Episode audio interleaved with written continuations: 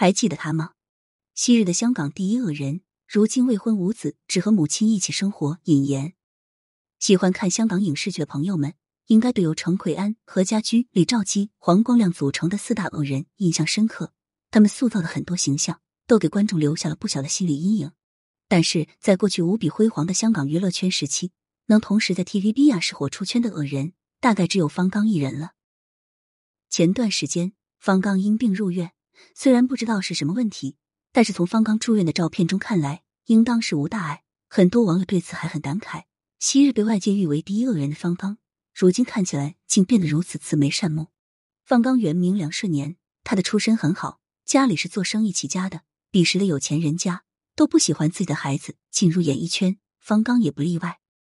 一九七零年，方刚通过影片《屠龙》正式踏上他的演艺之路，期间也经历了家人反对、几次三番挣扎后，他短暂放弃了影视业。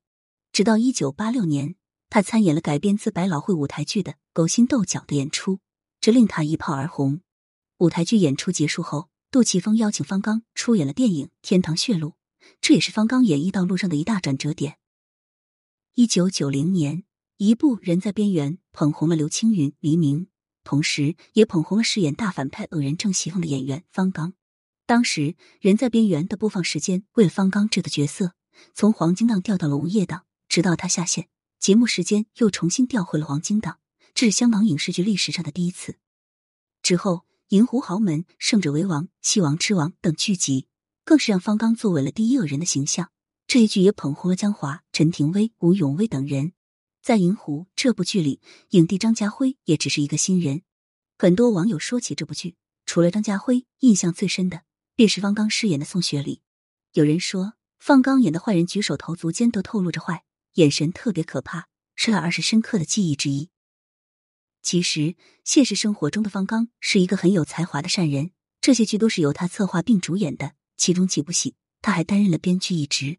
当方刚处于事业上升期的时候，他选择了息影，外出游历。比起名利，他更注重自己的生活乐趣。打拼够了，就停下来歇一歇。对事业如此，方刚对待感情亦是如此。因为他至今还未婚无子，一直和母亲一起生活。他曾经说过，演戏就像谈恋爱，当恋爱成为工作，每天都要谈时，你想想是什么感受？由此可见，方刚是一个热爱自由的人，对事业、爱情。都没什么太大的想法，一切只为自己开心而活。光这一点，其实就是很多当代艺人无法做到的了。就算没有结婚生子，方刚的生活一样很精彩。他认了很多干儿子，这些儿子都对他很好。就像近期方刚入院那样，陪伴在他身边的正是他的干儿子与干孙子。就算坐轮椅，他的身边也有好几个人围着，和普通的一家几口人没什么分别。对旁人来说，方刚曾经有很辉煌的事业。如今孤身一人，无妻无子，很凄凉。但是于他而言，自由快乐，兴许才更为重要。更何况有干儿子能在自己出事的时候伴其左右，已经很幸福了。